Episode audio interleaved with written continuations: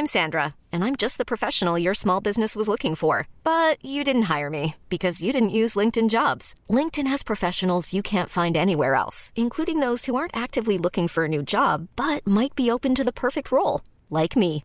In a given month, over 70% of LinkedIn users don't visit other leading job sites. So if you're not looking on LinkedIn, you'll miss out on great candidates like Sandra. Start hiring professionals like a professional. Post your free job on linkedin.com/achieve today.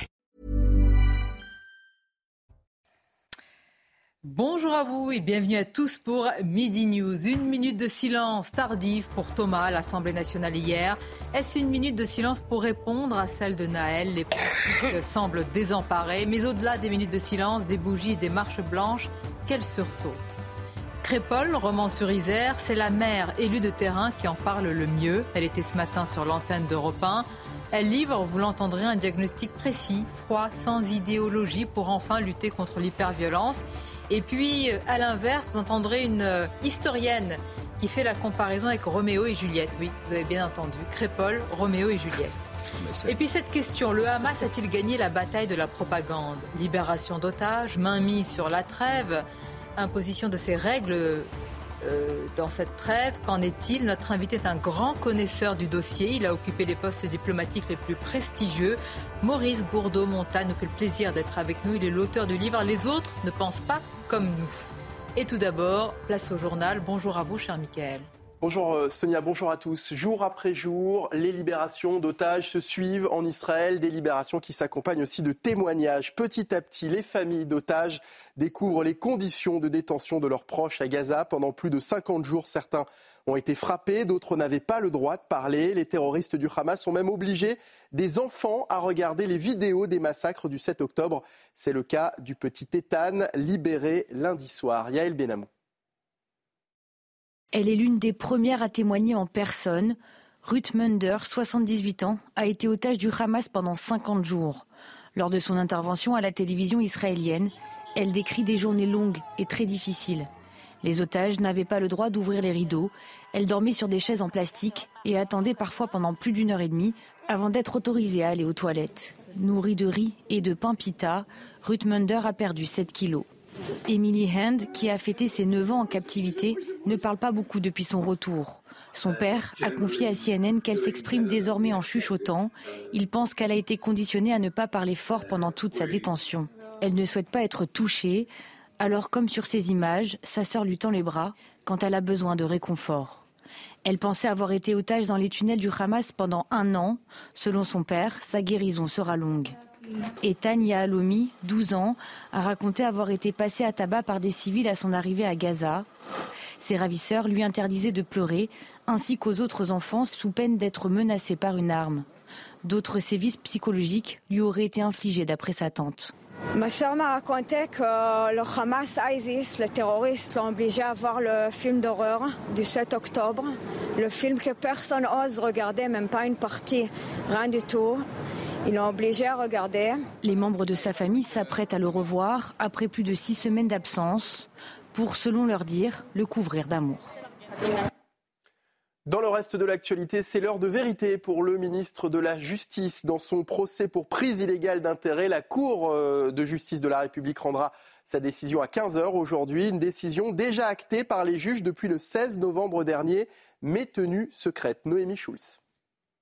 La décision a été prise dans la foulée des débats. Les trois magistrats professionnels, les douze juges parlementaires se sont réunis pour délibérer à l'issue euh, du procès, mais le président de la Cour de justice de la République a ensuite dû rédiger la décision. C'est ça qui a pris du temps et qui explique que le jugement ne soit rendu public qu'aujourd'hui, près de deux semaines après la fin du procès. Rien n'a filtré de ces délibérations qui sont couvertes par le secret. Les juges ont dû trancher entre deux versions. Celle d'Éric Dupont-Moretti, euh, d'un côté, le ministre de la Justice n'a eu de cesse euh, euh, d'expliquer qu'il n'avait pas voulu se venger de qui que ce soit quand il est arrivé à la chancellerie en juillet 2020. Ses avocats ont plaidé la relaxe pour un homme accusé à tort, qui en souffre et n'est coupable de rien. Et puis l'autre version, celle de l'accusation pour qui le conflit d'intérêts sautait aux yeux. Le procureur général a demandé la condamnation du ministre à un an de prison avec sursis pour une affaire grave où l'intérêt l'a emporté sur l'interdit. La décision qui sera rendue à 15 heures ne sera pas susceptible d'appel. Seul un pourvoi en cassation pourra être formé. Et ce qui est sûr, c'est qu'elle sera largement commentée, qualifiée de politique, qu'il s'agisse d'une condamnation ou d'une relaxe, car on le rappelle, cette décision aura été prise à la majorité de 8 juges sur 15. Et puis de nombreuses personnalités, dont le chef de l'État réunis à Lyon pour rendre un ultime hommage à Gérard Collomb. Emmanuel Macron vient de s'exprimer depuis la cathédrale Saint-Jean, alors que depuis lundi, les Lyonnais ont pu se recueillir devant le cercueil de leur ancien maire. Voilà Sonia ce qu'il fallait donc retenir de l'actualité à midi sur CNews. À tout à l'heure. Merci Mickaël. Gérard Collomb qui avait prophétisé, hein, c'est la phrase après le, côte à côte, le, face à face. Nous allons en parler avec nos invités. Je salue Elisabeth Lévy, merci d'être là. Bonjour à vous Elisabeth, directrice de la rédaction de Causeur professeur euh, d'histoire-géographie, Kevin Bossuet, nous Bonjour, accompagne. Bonjour à vous, Kevin. Évidemment, comme tous les mercredis, nous sommes avec Philippe Bilger désormais. Merci d'être là et bonjour à vous, euh, cher euh, Philippe. Nous parlerons hein, du cas, si je puis dire, du ministre de la Justice. La décision va être importante tout à l'heure à partir de 15 heures. Je salue également Olivier D'Artigol. Merci de votre présence. Et nous avons, je le disais, le plaisir d'accueillir Maurice Gourdemontagne. Bonjour à vous. Bonjour. Merci d'être là, je le disais, diplomate, ancien ambassadeur, vous avez occupé de, hauts postes prestigieux dans la diplomatie, vous êtes un fin connaisseur notamment du dossier du Proche-Orient. Et votre analyse, Monsieur Gourde-Montagne, va nous être très utile dans ce moment particulier où certains s'interrogent aussi sur la bataille de la propagande. Est-elle gagnée par le Hamas Et le livre que vous avez publié, Les autres ne pensent pas comme nous, eh bien, a un écho particulier aujourd'hui parce que les autres, c'est peut-être aussi le Sud global dont nous parlons souvent. Donc nous, avons, nous aurons l'occasion d'en discuter avec vous. Mais tout d'abord, hier, avec retard, avec retard, plusieurs jours après le meurtre de Thomas, il y a eu une minute de silence à l'Assemblée nationale. Alors, quand, c'est fait, évidemment, c'est important et il faut le dire. Mais la vraie question, pourquoi a-t-on mis autant de temps à se décider, alors que pour Naël, et malheureusement nous sommes obligés de comparer, eh bien ce fut quasi immédiat. Et puis quelles règles désormais pour les minutes de silence à l'Assemblée La règle, c'est d'arrêter. Écoutez. Alors, ah bah, vous allez nous le dire. On va écouter tout d'abord le politologue Dominique Régnier ce matin lors de la grande interview. Manifestement, c'est parti d'une impulsion. Ça n'a pas été réfléchi, ça c'est sûr. Ils n'ont pas réfléchi aux conséquences, ils n'ont pas réfléchi à ce qu'il fallait faire si euh, ce genre de drame se répétait, le même ou des drames différents. Donc la doctrine n'est pas fixée, ils improvisent au fur et à mesure. Euh, et Qu'est-ce qui guide C'est la peur? C'est la peur. Et c'est la peur et c'est l'incompréhension. Ils ne savent pas la nature des événements. Est-ce que c'est grave? Est-ce que c'est contingent, structurel? Euh, C'est une fois et puis ça ne se reproduira pas ou ça va se répéter Mais là, moi, je prends les paris. Il va falloir qu'ils arrêtent avec ces minutes de silence intéressant ce qu'a dit Dominique Régnier, parce que moi je pose la question. évidemment, d'abord, euh, il faut penser à la famille de, Thomas. C'est une minute de silence importante, mais malheureusement, la prochaine fois, qu'est-ce qu'on va faire? Oui. Non, mais c'est surtout, écoutez, la répétition si vous voulez, fait que ce rituel est en train d'être vidé de son sens, qu'il obéit à des considérations d'opportunisme, parce qu'on court après l'opinion d'un côté, de l'autre. Euh, si vous voulez, on en, fait un enjeu de bagarre à l'Assemblée. Donc la répétition de ces rituels n'a plus de sens. En plus, ils ne sont suivis d'aucun effet. Si vous voulez, on fait des minutes de silence et puis basta. Moi, je rectifie, je nuance un tout petit peu mon propos précédent. Je pense qu'il faut arrêter l'Assemblée. On n'a pas besoin de l'Assemblée. C'est pas là le lieu du recueillement. C'est le lieu pour faire la loi et qu'il faut le réserver à un cas, les soldats ou les policiers d'ailleurs, morts pour la France. Voilà. C'est votre avis, Philippe Je n'ai jamais été fanatique des minutes de silence et plus généralement de ces hommages qui révèlent plus une impuissance qu'un engagement véritable. Mais euh, quitte à faire des minutes de silence, il faudra les faire pour toutes les victimes et surtout bien distinguer entre elles. Certes, les familles considèrent que toute mort est une tragédie, mais je trouve indécent d'avoir mis sur le même plan la minute de silence pour Naël et celle pour Thomas. C'est votre avis, Olivier d'Artigol? Oui, la règle, c'est qu'il n'y a plus de règle. Euh, il fut il y a encore quelques années, la minute de silence parlementaire était exceptionnelle, euh, marquant un, événement particulièrement euh, grave, attentat, solennel, ah, oui, oui. Euh, militaire. Bon, à partir du moment où l'exécutif n'a pas pris la dimension de la déflagration suscitée par Crépol, on le voit bien dans leur déclaration, dans leur attitude, ils courent après ce que peut ressentir l'opinion publique. Et donc, euh, d'abord, elle est tardive. à partir du moment où il y a une minute de silence pour Naël, pourquoi est-ce qu'il n'y a pas de minute de silence concernant Crépol? Donc il se retrouve dans un, dans un mécanisme. Alors bien sûr, on pense à la famille aussi, c'est-à-dire que peut-être que la famille, elle est touchée par. Euh, Est-ce qu'on peut dire quelque chose sans heurter les familles? Est-ce qu'on peut dire avec la prudence qui sied à, à, ces moments quand même où des familles perdent leur enfant Il faut toujours avoir la pensée pour la famille, les proches, mais qu'il ne faut pas s'auto-censurer dans ce qu'on a à dire concernant ce spectacle. Est-ce qu'on peut le dire avec toute cette gravité et évidemment penser aux familles, mais dire que le parcours de Naël et de Thomas n'a rien à voir? Bah, Oui, évidemment. Non, mais, il y a deux minutes de silence. Oui, mais donc la question, quelle est la boussole de cette Assemblée nationale? Non, mais il y a une différence. qu'on doit pas faire. Une partie des Français ne comprend pas ce qui se passe. Il y a une différence entre la minute de silence pour Naël et la minute de silence pour Thomas, c'est que la minute de silence pour Naël a été imposée par le haut, par les élites, alors que la minute de silence pour Thomas a été imposée par le bas, ce qui explique que ça a mis autant de temps. Mais quand vous parlez aux Français, vous avez l'impression que ces derniers euh, pensent qu'il y a un deux poids, deux mesures. Pour Naël, il y a quand même une pression de, de, la rue, d'une certaine rue peut-être, mais de la rue, pardonnez-moi. Monsieur le Président de la République qui condamne immédiatement le policier alors que l'enquête n'a même, même pas eu lieu, moi ça m'interroge. On était carrément dans de l'ingérence. Donc les Français ne comprennent plus ça, surtout qu'il faut le dire. Je pense que Sonia, oui, euh, Naël, c'est malheureux qu'il soit mort, tout le monde est d'accord là-dessus, mais c'était un délinquant, alors que Thomas, c'était quelqu'un qui était innocent. À un moment donné, les Français ne comprennent plus ce deux poids, des mesures, et surtout les minutes de silence, ils n'en ont plus rien à faire. Eux, ce qu'ils veulent, c'est des actes pour lutter contre l'insécurité. Ce qu'on peut noter, c'est que dès qu'il y a une minute de silence, c'est donc un fait de société. Donc en fait, ce que voulait un petit peu mettre de côté l'exécutif, eh bien, ils l'actent eux-mêmes. On ne fait pas une minute de silence pour un fait divers, sinon tous les jours. Le délai est un aveu, comme l'a dit, comme l'a dit Olivier. Le délai est un aveu qu'ils ne font ça. Que... En fait, Emmanuel Macron ne fonctionne qu'au rapport de force. Donc, si vous voulez, qu'est-ce qui se passe? Euh, quand, euh, euh, au moment de la manif contre l'antisémitisme, il dit oulala. Là là, ça va énerver les quartiers. C'est ça, hein, c'est juste ça. Ça va énerver. Il faut pas énerver les quartiers. Il faut, avec eux, faut prendre des pincettes, faut prendre des gants, les offenser dont nous parlait Patrick Cohen. Je suis un peu, franchement, c'est insupportable. Attendez, restons sur les sujets. Euh, c'est le même en fait. C'est, il, est tout le temps, si vous voulez, sur une espèce. Il y a ça, alors il y a la peur, et puis il y a la peur de rater quelque chose dans l'opinion. Il y, en a qui, qui n'ont pas peur, et je trouve que c'est très important d'insister sur leur parole parce qu'elle est euh, débarrassée de ses oripeaux idéologiques, quel que soit le parti politique, parce que je pense qu'un élu de terrain a d'abord comme boussole, eh bien, euh, le terrain, les, les le lui rapporte le réel, exactement c'est la mère de Romans-sur-Isère, Marie-Hélène Toraval. Il faut l'écouter parce qu'on va le faire sur. Euh, elle était l'invitée ce matin d'Europe 1. Elle dit les choses calmement, froidement, et je trouve qu'il y a une phrase qui m'a saisie, qui est. Euh, une réalité. Hein. Elle connaît bien sa commune. Elle décrit un séparatisme profond, inquiétant, avec des mots très particuliers. Écoutons-la.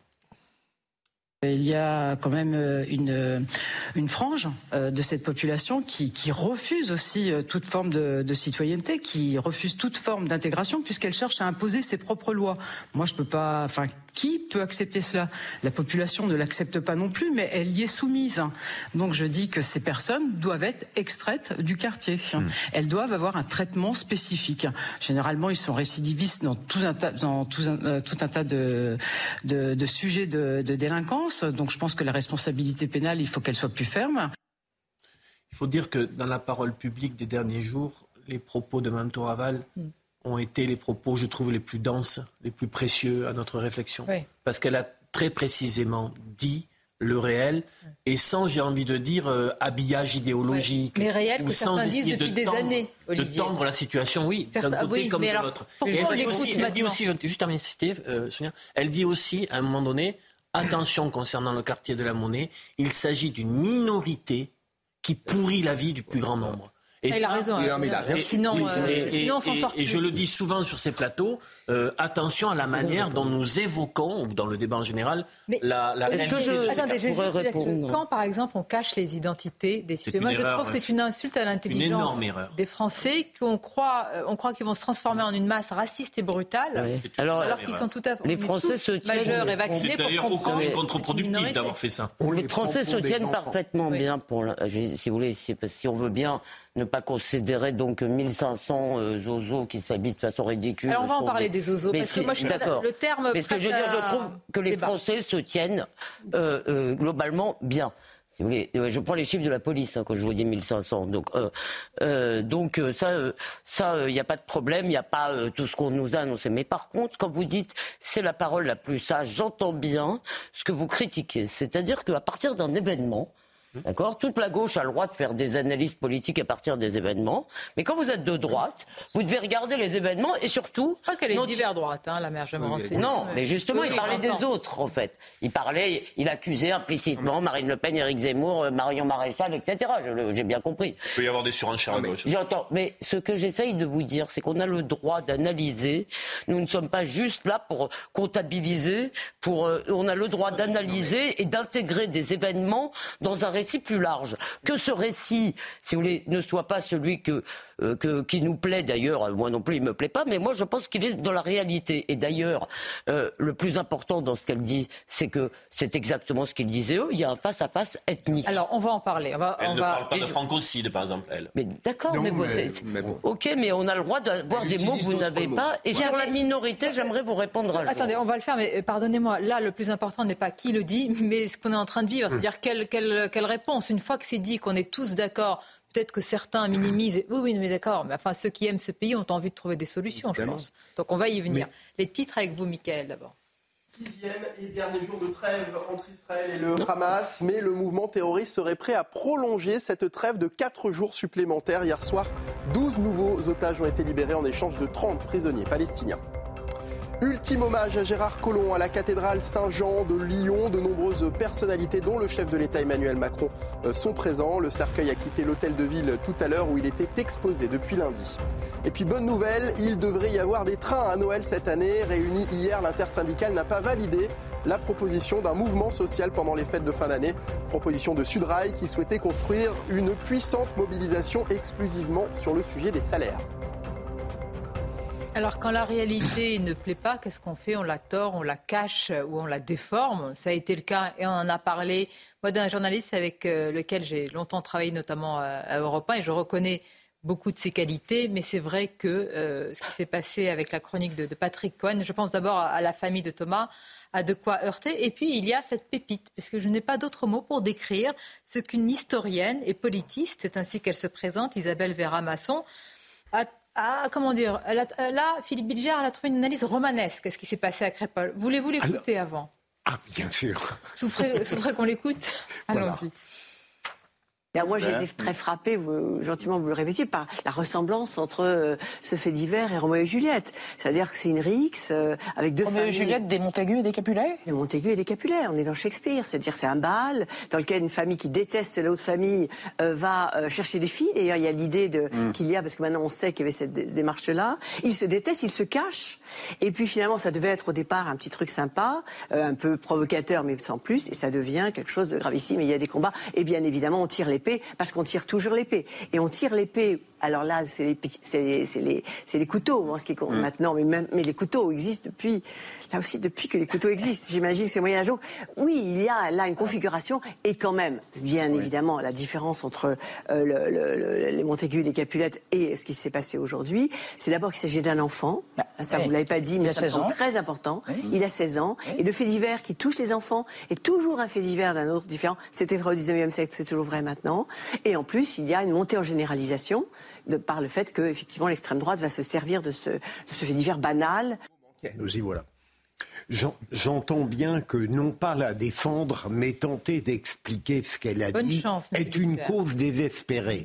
Mais au fond, j'ai eu la chance de faire plusieurs débats avec cette femme et j'ai remarqué euh, son intelligence euh, vraiment éclatante. Et donc j'éprouve des difficultés à présumer le pire lorsqu'une personnalité comme la sienne dit des choses qui sont apparemment choquantes puisqu'elle met du romantisme. L'intelligence n'empêche pas le déni, Oui, l'aveuglement. oui, et même c'est mais- pire, je vais vous dire, c'est même euh, pour moi une circonstance aggravante. C'est-à-dire que dit par quelqu'un que je connais aussi, je l'ai reçu, reçu dans d- sur d'autres antennes, qui est historienne, politiste, après un drame, une émotion comme celle-là, et ce qui se passe dans notre pays, comparé avec Roméo et Juliette, je vous avoue que l'éclatante intelligence ne va pas sauter à la figure. Mais si, Sonia, Ah. euh, alors, euh, on peut tout à fait discuter cette volonté de mettre du romantisme et du théâtre dans une tragédie trop réelle.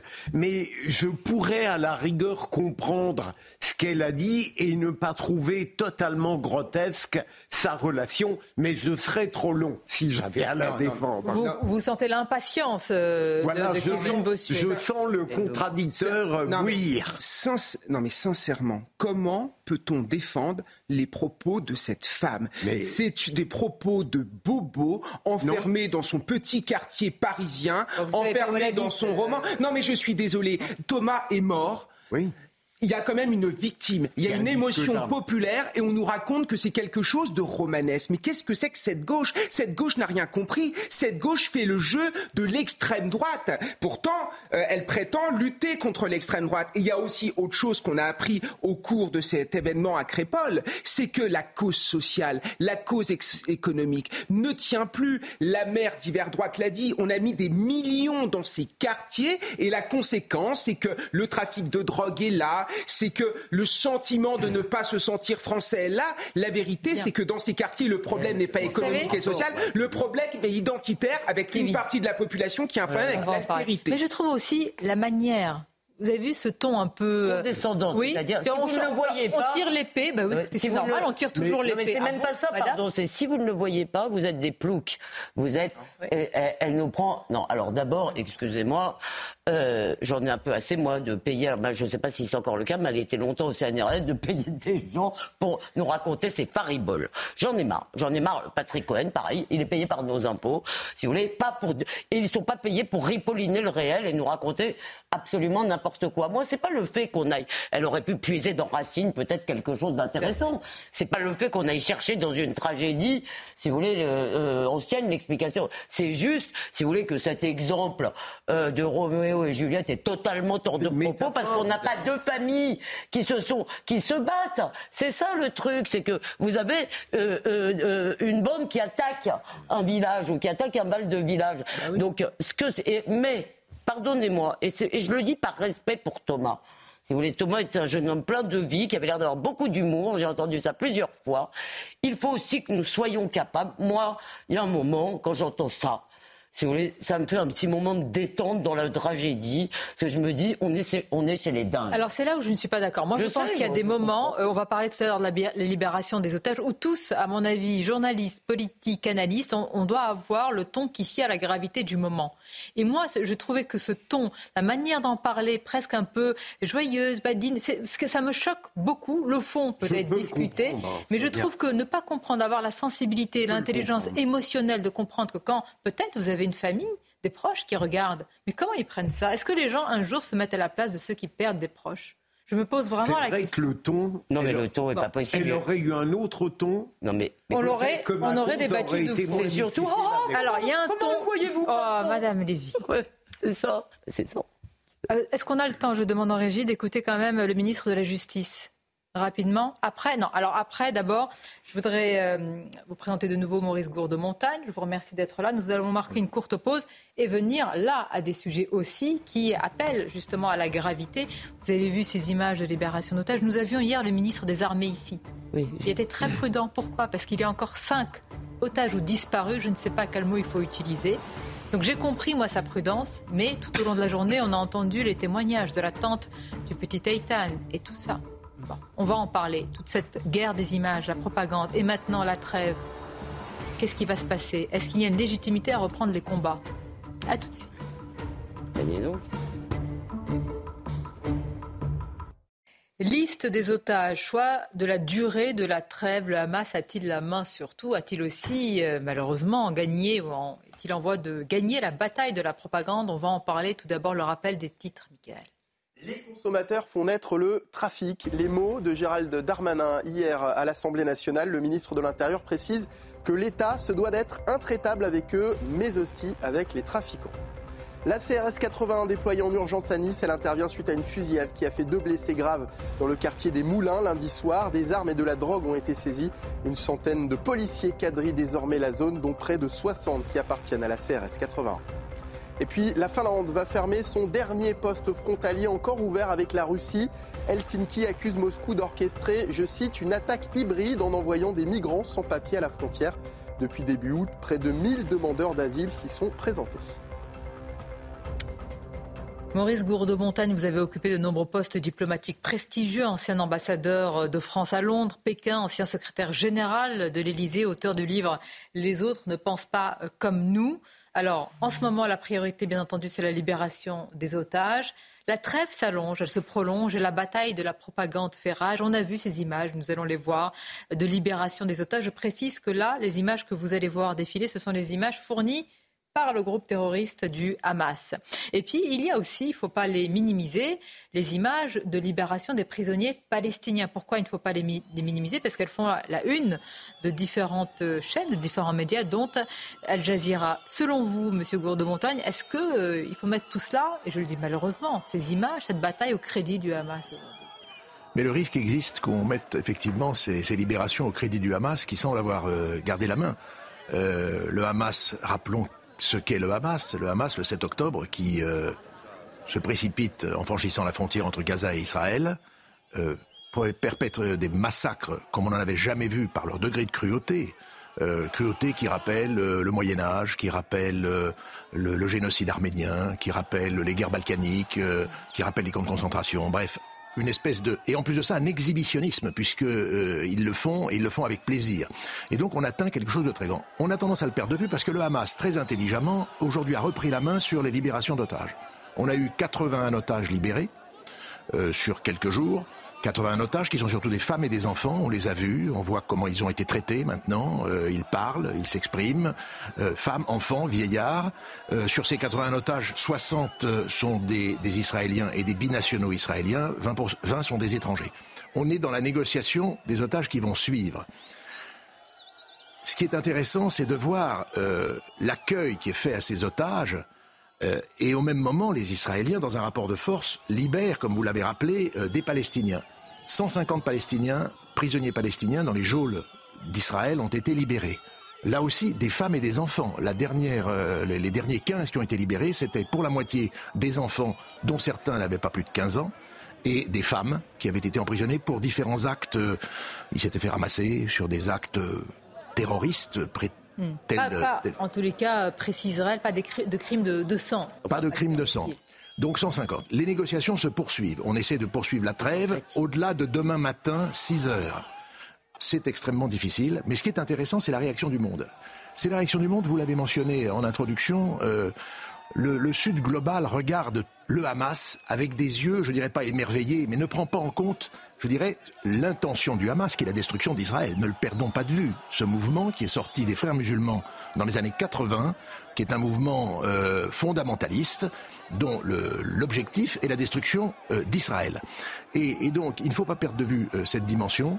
Euh, parce que le, le reste du monde, j'appellerais ça le Sud global, hétéroclite, avec des démocraties, des pays libéraux, comme on dit, des dictatures, bref, un peu tout, des grands pays, des pays plus, plus moins importants, eh bien, il s'exprime. Et hier, il s'est passé quelque chose de très intéressant qui est relativement inaperçu. L'Arabie saoudite, par 119 voix sur 167 au Bureau international des expositions, a vu gagner sa candidature pour Riyad 2030, qui va incarner la vision 2030 eh de, de, Mohamed bin Salman. Alors, pour nous, la France, c'est intéressant parce que nous avons des relations avec l'Arabie saoudite, qui est un pays qui monte, qui est un pays qui s'intègre dans la communauté internationale. C'est c'est une bonne nouvelle d'une certaine manière. C'est une bonne nouvelle pour le monde. Mais ce qui est intéressant, c'est de voir ce score, car il n'y a jamais eu un score de cette ampleur dans une décision du BIE. Ils étaient contre la Corée, qui n'a fait que 29 voix, et l'Italie, 19. L'Italie avait un handicap parce qu'en fait, il y a eu l'exposition de Milan il y a quelques années, qui déjà avait été un grand succès. Mais la Corée du Sud a fait des efforts considérables. Elle n'a eu que 29 voix. Je pense personnellement que ce succès diplomatique de l'Arabie saoudite est largement lié à une reconnaissance par le Sud global d'un pays qui a la position qui est la sienne, position relativement équilibrée, celle de l'Arabie saoudite aujourd'hui, mais représentative de ce monde qui dit non je dirais, à, l'Occident qui dit non à ce camp. Euh, Maurice Gourde-Montagne, parce que nous, nous voyons les choses qu'à travers euh, nos, lunettes occidentales. il y a quand même une très grande partie du monde qui ne voit pas euh, la, la, même chose et qui ne voit pas la même chose par rapport à ce qui est en train de se passer à Gaza. Beaucoup, et notamment là, les États-Unis, il y a beaucoup de pression peut-être jusqu'au plus haut sommet de l'administration, pour s'interroger sur la légitimité de la poursuite des combats. Alors la question est claire, est-ce que pour vous maintenant, la poursuite de la guerre est légitime, eu égard à l'objectif fixé par Israël de destruction du Hamas, on le rappelle? Alors, euh, la question est de savoir effectivement si la trêve va se poursuivre ou si la guerre va reprendre. Pour le moment, si j'écoute ce que disent les responsables, euh, Benjamin Netanyahu lui-même hier, il a dit dès lors que les enfants, les femmes et les vieillards et les étrangers seront libérés, eh bien la guerre va reprendre. La guerre va reprendre pour la destruction du Hamas. C'est un objectif. Le ministre de la Défense, le général Yoav Galant, celui qui a traité les Palestiniens d'animaux humains, rappelons-le, et qui avait annoncé la fermeture du gaz, de l'eau, de l'électricité, etc., lui-même a dit que la guerre allait se poursuivre sur l'ensemble du territoire. Dès lors qu'on a passé l'étape. Je crois qu'il faut lire ce que disent les responsables. La question qui se pose derrière, euh, et qui est posée en Israël même aujourd'hui, et c'est ça qui est intéressant, et aux États-Unis, et, et vous l'avez mentionné, c'est quel est l'objectif? Est-ce que quel est l'objectif final? On veut détruire le Hamas jusqu'au bout. Euh, certes, euh, le Hamas est une entité qui veut la mort d'Israël, donc il est normal que l'Israël exerce un droit de légitime défense. On revient à ce qui a été dit à plusieurs reprises. Est-ce que tout cela doit se traduire par une vengeance indiscriminée qui touche des populations civiles innocentes C'est ce qui est en cours, selon vous C'est ce qui est en cours. pour vous. Et ce, qui est en, et ce qui est en cours aussi, c'est qu'on commence à réfléchir à autre chose. Je disais en Israël, il faut lire attentivement ce que disent des Israéliens qui sont des hommes d'État, comme l'ancien chef des, forces spéciales, le général Doron Avital. Ce que dit également euh, Ephraim Alevi, ancien directeur du Mossad. Ce sont des gens qui pensent qu'effectivement la sécurité d'Israël est au cœur du sujet, mais que cette sécurité ne peut exister qu'à partir du moment où un processus politique à définir est lancé. Et c'est ça le vrai sujet. Donc là, pour vous, euh, Maurice Gordon-Montagne, c'est très intéressant parce qu'on va susciter le débat.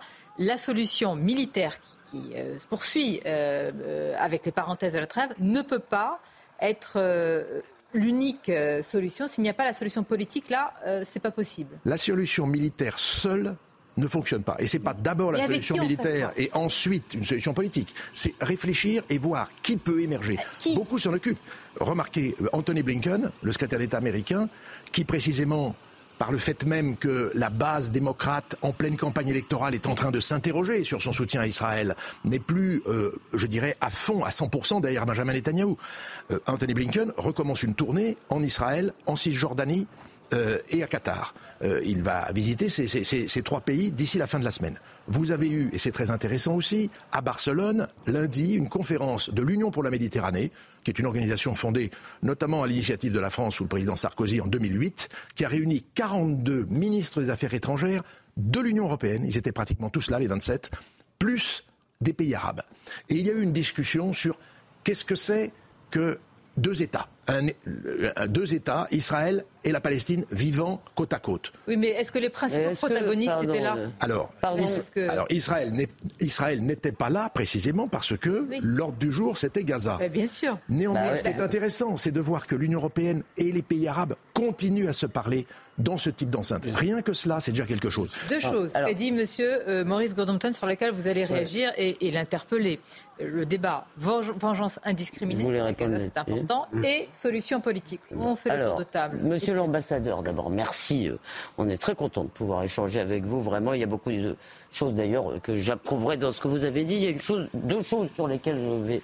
Euh, vengeance indiscriminée, non. L'objectif d'Israël, l'analyse qu'ils font, c'est que s'ils ne détruisent, s'ils ne démilitarisent pas Gaza, s'ils ne détruisent pas réellement les capacités militaires du Hamas, ils ne seront pas en sécurité. Donc, le prix, effectivement, et ils essayent de le minimiser comme peu d'armées le font au monde, comme nous ne l'avons pas fait, je crois, à Fallujah ou, euh, euh, quand, quand, nous nous battions contre l'État islamique. Le prix, ce sont malheureusement des morts civiles, mais c'est une question d'existence. La deuxième, qu'il y ait nécessité d'avoir un horizon politique, probablement avec une sorte de coalition, vous y reviendrez sans doute, euh, euh, de trouver quelqu'un qui donnait les clés de Gaza Euh, c'est sûr, mais il faut savoir aussi, si vous voulez, que quand, quand vous avez certaines images en tête, qu'une grande partie de la population palestinienne n'est pas prête à accepter deux États. Alors attendez, on vous a entendu quand même. Vous, vous dites non, il n'y a pas de vengeance indiscriminée et euh, vous dites ce sont des victimes collatérales.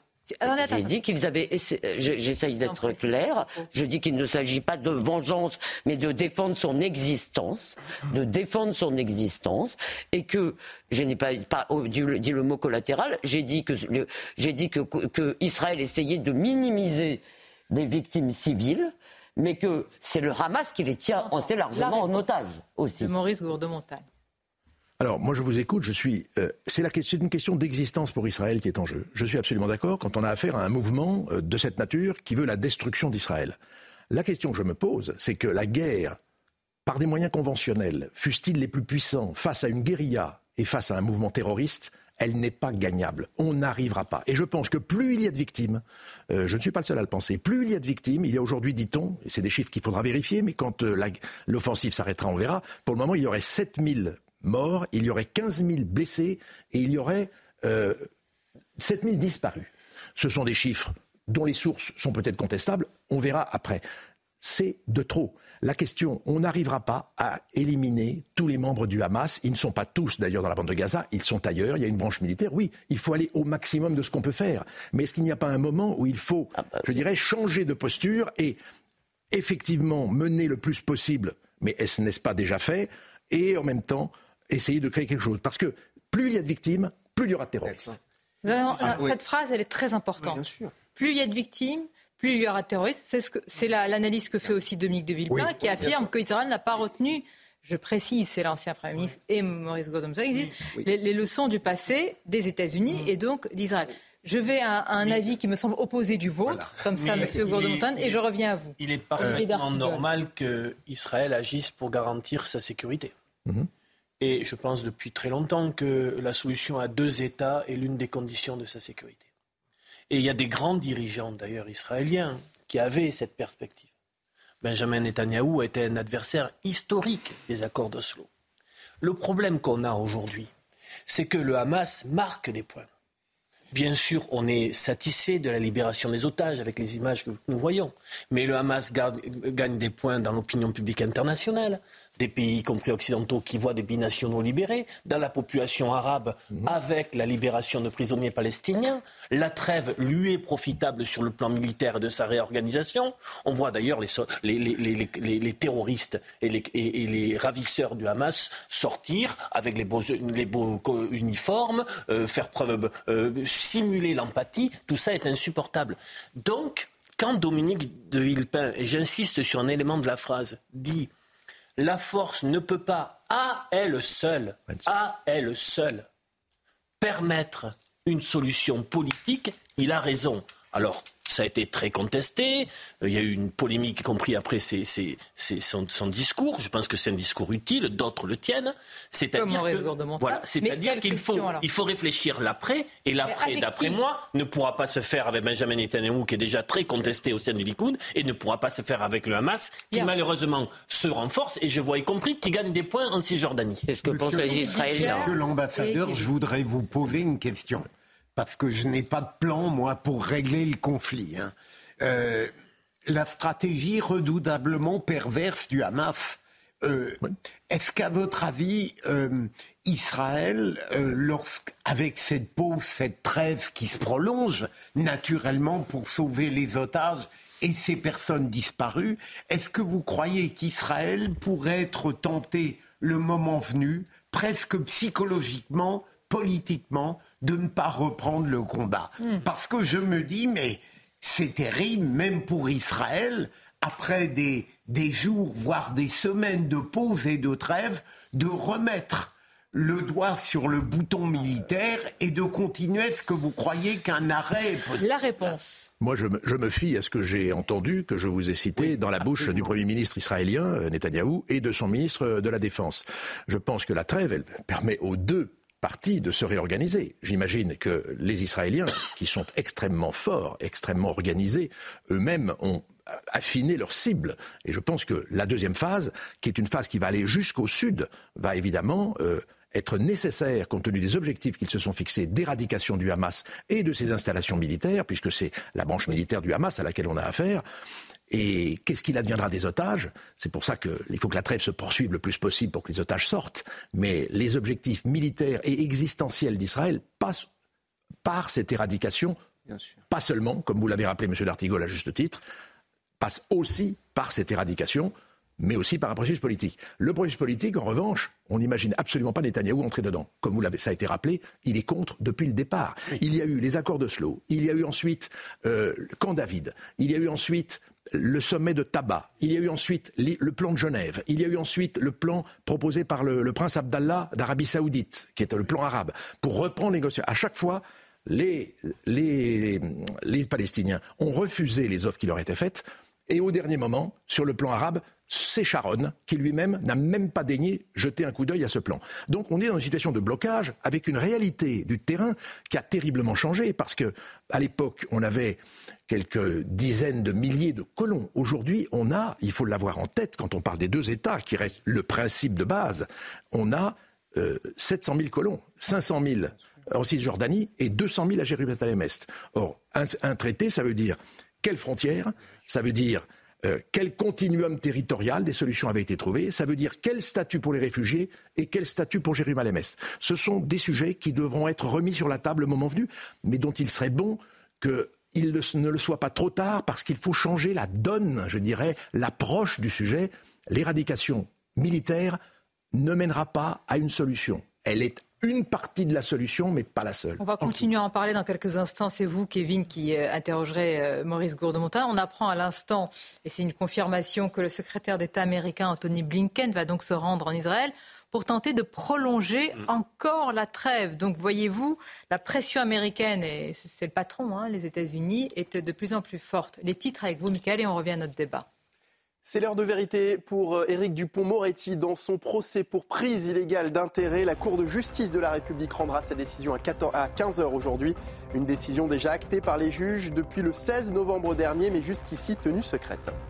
Les tarifs des péages vont augmenter au 1er février 2024, mais une hausse inférieure à 3% promet le ministre délégué au transport Clément Beaune. Pour l'année 2023, l'augmentation était de 4,75%, conséquence directe de l'inflation galopante. Et puis en foot, le PSG a arraché le nul hier en Ligue des Champions face à Newcastle. C'est son attaquant star Kylian Mbappé qui a permis de ramener le score à un partout grâce à un penalty à la 98e minute. Il faut une solution politique. La solution militaire ne suffira pas, dit Maurice Gourdeau-Montagne. Il y a une forme de vengeance indiscriminée sur euh, la bande de Gaza. Euh, Maurice Gourdeau-Montagne qui nous a rappelé aussi toutes les, comment dire, les manœuvres politiques qui sont en cours et qui parfois nous, nous échappent. Kevin Bossuet, sur quoi vous voulez interpeller, monsieur l'ambassadeur? Oui, moi je voulais poser une question parce qu'on nous parle du droit d'Israël à se défendre très bien, mais on nous parle aussi d'une réponse disproportionnée euh, d'Israël sans nous dire ce qu'aurait été une réponse proportionnée.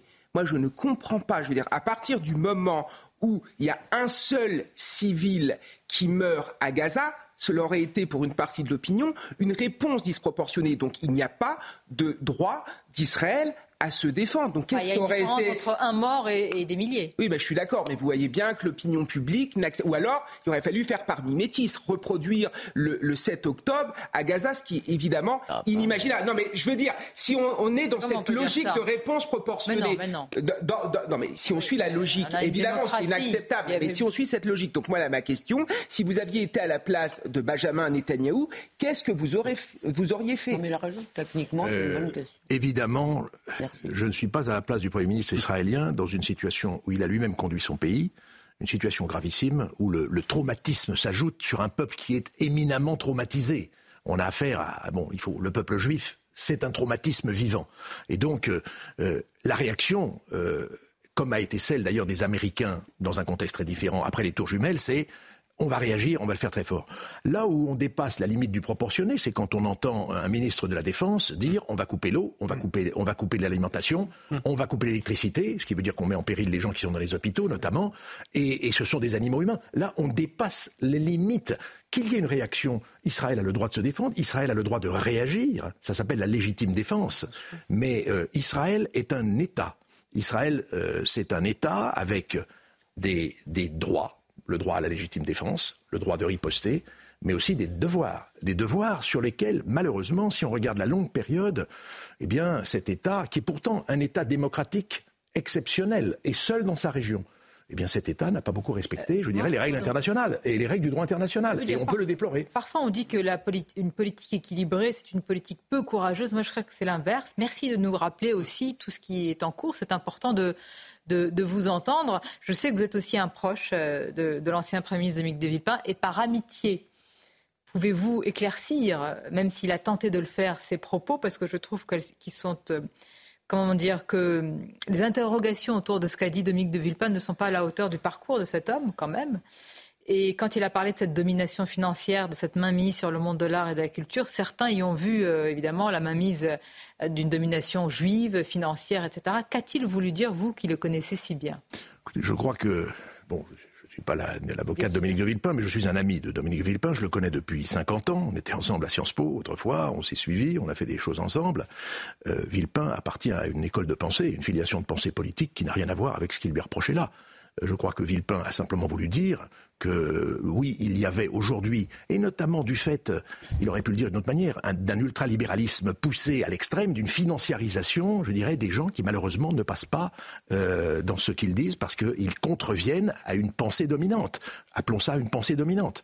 Mais je ne crois pas qu'on puisse taxer Dominique de Villepin de quoi que ce soit en matière d'antisémitisme. Il a servi Chirac, il appartient à l'école d'une pensée gaulliste, euh, et son action comme ministre montre qu'il a été toujours extrêmement, je dirais, engagé de ce côté-là. Donc, euh, sur l'antisémitisme, de toute façon, si vous voulez, personne ne peut juger ce qui n'est pas dit. On entend ou on n'entend ah pas. J'entends, j'entends pas. J'accepte tout à fait. Pas, comment dire, sonder les cœurs et les reins. En revanche, ce qui est étonnant, si vous voulez, c'est une analyse un peu à côté de la plaque, parce qu'il me semble plutôt qu'il y a une soumission au milieu, au, milieu woke aux États-Unis. Et ça, ça a l'air de beaucoup moins le frapper. Absolument. Bah, écoutez, vous lui poserez la question euh, quand j'espère il viendra ici même à, midi. Nous a marqué la pause, Philippe Bilger. Vous voulez parler et celle-là, elle ne terminera pas par la guerre. On peut remercier Maurice Gourde-Montagne. Merci. Ah bon, mais vous partez? Eh oui. C'est déjà une heure. Mais nous allons recevoir un historien qui est Marc ah. qui va nous accompagner ah. également, pour lequel on a autant d'amitié que pour M. Maurice Gourde-Montagne. Merci. encore. Merci on rappelle votre livre Les autres ne pensent pas comme nous. Et je trouve que ce livre est formidablement d'actualité aujourd'hui. À tout de suite. Merci d'être avec nous en direct, Midi News. Il est 13h et il n'est pas 19h. Pourquoi je dis ça Les téléspectateurs, je suis sûr qu'ils ont reconnu le rire avant même qu'il y ait l'image. Ah oui Et il faut un peu de temps, Olivier. Olivier dort à 19h, il ne sait pas. si j'y suis à 20h, je vais vous réveiller à 19h. Ah, bah, sinon, Pascal vous réveille. Et je... bon, Marc, non, merci de nous faire la Non, merci à vous, là. Sonia, merci. Marc, moi j'ai un mot pour pour le présenter, c'est un conteur, un formidable conteur. Je crois que ça résume tout ce qu'il est. On va parler du livre avec Christine Kelly, ses destins qui font l'histoire. Et je vous assure qu'à l'aune de tout ce qui est en train de se passer dans l'actualité, c'est formidable de puiser des leçons justement dans ces destins. Donc nous allons en parler avec vous, Marc, dans quelques instants. Nous évoquerons également eh bien, le sort d'Éric Dupont-Moretti. J'ai envie de vous poser une question, mais vraiment, est-ce qu'une fois il a endossé le costume de garde des Sceaux? ah. Moi, je trouve, je trouve que non, sauf que je vais continuer un petit peu à soutenir euh, des choses qui me euh, pensaient un peu contre moi-même. Il n'est devenu véritablement un garde des Sceaux que lorsqu'il a eu d'abord un excellent directeur de cabinet. Oui. Et je parle de la politique, là, de ce qui ressort pour les Français. Oui, mais Sonia, lorsqu'il a cessé d'être avocat, et qu'il s'est contenté de régler le problème de crédit donné à la magistrature. Bien. À partir du moment où il a fait dans la matérialité, il a été un bon gardé. Vous allez voir qu'hier, il n'était pas dans la matérialité hein, à l'Assemblée nationale. Le journal, le journal, ce n'est pas encore l'heure du débat, Elisabeth. Il est 13h, donc c'est le journal. Donc c'est Mickaël. Rebonjour, cher Mickaël. Rebonjour, Sonia. Bonjour à tous. Sixième et dernier jour de trêve entre Israël et le Hamas qui euh, pourrait, serait prêt, selon une source proche du mouvement a prolongé cette trêve de 4 jours euh, supplémentaires. Hier soir, 12 nouveaux otages ont été libérés en échange de 30 prisonniers euh, palestiniens, ce qui porte à 81 le nombre d'otages relâchés depuis vendredi. Juliette Sadat, Adrien Spiteri. Escorté par des hommes armés du Hamas, cet otage embarque à bord d'un véhicule de la Croix-Rouge au poste frontière de Rafah. Elle va pouvoir regagner le sol israélien. Hier soir, 12 nouveaux otages ont pu être libérés, deux hommes thaïlandais ici à l'image, ainsi que 10 femmes israéliennes âgées de 17 à 84 ans. Tous ont été emmenés à l'hôpital pour passer une visite médicale de contrôle avant de retrouver leur famille. Depuis la trêve, entamée vendredi dernier entre l'État hébreu et le Hamas, 60 otages israéliens et 180 prisonniers palestiniens ont été libérés. Conséquence d'un accord négocié par des médiateurs au Qatar avec l'appui de l'Égypte et des États-Unis. La trêve doit durer jusqu'à jeudi, 5 heures du matin en Israël, mais les médiateurs s'activent déjà en coulisses pour la prolonger au-delà. Le secrétaire d'État américain Anthony Blinken est attendu en Israël et en Cisjordanie avant la fin de la semaine. Dans l'actualité également, le procès des organisateurs des manifestations de Sainte-Soline avec les réquisitions. Hier, les prévenus risquent 6 à 12 mois de prison avec sursis. La décision est fixée au 17 janvier prochain, mais pour l'avocate de la partie civile, maître Sébastien Rey, on est en train de tomber dans une justification des violences. Écoutez. Moi, ce que je regrette aujourd'hui euh, dans, le débat qui s'instaure, c'est que j'ai le sentiment qu'on est en train de glisser vers une justification finalement des violences et des dégradations. À partir du moment où une personne s'estime euh, promouvoir une cause qui est juste, eh ben, elle se sent dans la, totale possibilité de pouvoir aller dégrader les biens de son voisin ou les biens de l'agriculteur ou les biens d'un commerçant, etc. Et ça, je trouve que c'est extrêmement dangereux pour euh, notre vie en société parce que qui va décider à un moment donné de ce qui est juste et de ce qui n'est pas juste euh, Comment est-ce qu'on va déterminer ce qui, ce qui peut expliquer ce genre de choses? Moi, je crois qu'il faut revenir à des fondamentaux. On a des moyens démocratiques et des instances de débat en France. On a une justice qui certes a ses difficultés mais qui fonctionne. Et puis Emmanuel Macron rend hommage à Gérard Collomb. Le président de la République assiste actuellement à la cathédrale Saint-Jean de Lyon aux obsèques de son ancien ministre de l'Intérieur, Emmanuel Macron, qui a tenu à saluer l'amitié de celui sans qui il ne serait pas là où il est aujourd'hui, a-t-il dit. Écoutez. Pas un seul instant je n'oublie que sans votre force d'âme, votre goût du dialogue, votre sens de l'amitié, sans vous avoir croisé sur mon chemin, je ne serais pas là où je suis. Et les Français, soyez-en sûrs, vous sont reconnaissants d'avoir cru, avant beaucoup d'autres, en l'émergence d'un bloc central qui aujourd'hui est à coup sûr le meilleur bouclier contre ces extrêmes que vous n'avez jamais cessé de combattre. Et voilà Sonia pour l'essentiel de l'actualité à 13h sur CNews. À tout à l'heure. À tout à l'heure. Hier, à l'Assemblée nationale, après la minute de silence, après donc un moment quand même solennel d'émotion en hommage à Thomas, eh bien, voici ce qu'a dénoncé le ministre de la Justice. Est-ce qu'il a dénoncé l'hyperviolence? Non. A-t-il dénoncé le déchaînement de haine? Non. Il a dénoncé la démagogie du RN. Écoutons cette séquence. Nos frères juifs ont peur. Nos frères musulmans ont peur aussi. Vos propos sont incendiaires et ils amènent dans la rue les militants de l'ultra-droite qui sont bien plus proches de vous que de moi. Pour être crédible, faites le ménage, chassez de vos rangs les gudards, les identitaires, les nazillons, les racistes, les antisémites qui sont en réalité planqués dans vos officines économiques et qui viennent sévèrement d'être condamnés par la Cour d'appel de Paris. Alors hier, vous avez vu que Marine Le Pen s'en est indignée, qu'elle veut porter plainte. Et tout à l'heure, sur Europe 1, euh, le patron du RN, Jordan Bardella, invité euh, de euh, Pascal Pro, affirme que Éric Dupont-Moretti est un chef de gang. Je n'irai pas jusque-là, mais en tout cas, Sonia, puisque tout à l'heure, vous avez, dans ma réponse pour soutenir en quelque sorte Dupont-Moretti quand il ne s'occupait pas de politique et qu'il déversait des crédits, vous avez dit il ne l'a pas été à l'Assemblée nationale. Précisément, là, il dévoie la fonction de ministre. C'est un véritable scandale que de répondre comme ça à une question qui a le droit d'être formulée. Et je dirais qu'il dévoie profondément le débat parlementaire. Alors, j'entends, euh, je voudrais quand même vous faire réagir sur la sortie de Jordan Bardella, parce que vous pouvez, vous pouvez me croire, ça va faire du bruit. Hmm. Chef de gang, euh, ça va faire du bruit. Bah non mais Non, il écoutez, ça va pas. Non mais ça va pas tout simplement parce que ça ne va pas à sa fonction. de clan, quoi. Il est il est député européen, il est chef de parti. Si vous voulez, il y a des façons tout à fait polies, si vous voulez, de dire euh, ce que je suppose qu'il y a derrière cette accusation. Et puis surtout, je pense que euh, il faut répondre à, Dupont- à Éric Dupond-Moretti sur le plan de la politique, comme vient de le faire Philippe, c'est-à-dire son obsession depuis, si vous voulez, quoi qu'il arrive, si vous voulez, il a- on dirait le- il sort de sa boîte et il dit c'est l'extrême droite. Quoi qu'il arrive, il voit des fascistes partout, sauf chez les islamistes, chez les djihadistes, là il ne les voit pas. Si vous voulez, c'est vraiment l'incarnation. L'incarnation, si vous voulez, de, de, cette- de ce déni et surtout de cette façon d'engueuler toute la journée ceux qui voient. D'accord, mais un ministre de la Justice Mais je- commencé chef de. Mais vous avez raison, mais je vais poser la question à Marc voilà. Menant, mais on est libre de dire ce qu'on veut. Non, non, je vous le répète. juste, Marc Menant. c'est- Et le rire Quelle passe d'armes.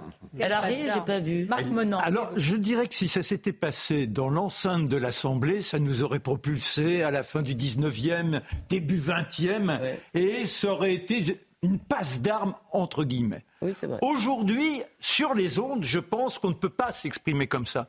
Et que cette euh, détérioration, l'incapacité de trouver le bon mot, d'avoir la bonne flèche, celle qui touche, mais sans tomber dans la caricature, la caricature, c'est pour Charlie Hebdo, la caricature, c'est pour le canard enchaîné. Et même eux, ils auraient plus de subtilité que ça. Là, il y a quelque chose d'infamant par rapport à notre langue. Or, Jordan Bardella voudrait représenter une sorte d'idée d'une capacité à une rhétorique, à une éloquence. Eh bien là, il se dévoie, mais il est à la hauteur de Dupont-Moretti qui, depuis longtemps, la flamboyance de l'avocat, reprenait les grandes plaidoiries. Et cet homme qui incarne une forme de vulgarité et qui constamment, plutôt que de s'affirmer en tant que républicain, on a quoi On a un homme qui, à chaque fois qu'il est question de regarder l'état de la France par rapport à sa culture, le désir de- d'assimilation des gens, il n'y a plus d'assimilation. Il y a la volonté de cette partition, et voilà ce qu'il veut, la partition Le- et non plus le- l'assimilation. Vous, vous avez la verbe, vous avez la.